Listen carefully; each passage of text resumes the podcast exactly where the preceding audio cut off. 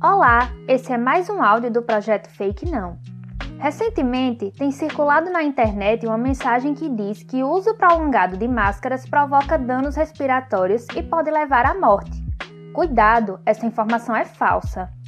De fato, algumas pessoas relatam sensação de falta de ar, principalmente nos dias mais quentes, ao fazer o uso das máscaras.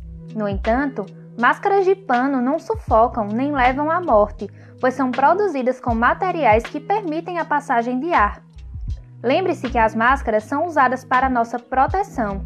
Mesmo máscaras de fabricação caseira podem diminuir a passagem do vírus presente no ar.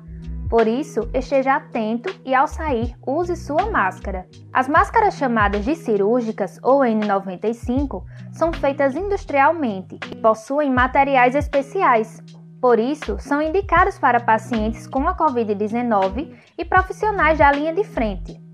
Pode-se usar diversos tecidos para produzir a máscara caseira, como algodão, tricoline e TNT.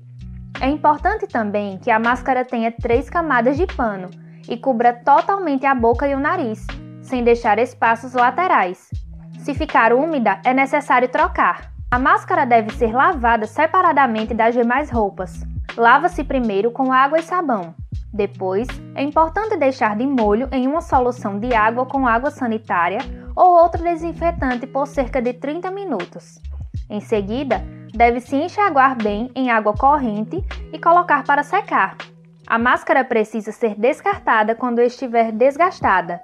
Para mais informações, siga a nossa página no Instagram, arroba Projeto Fake Não.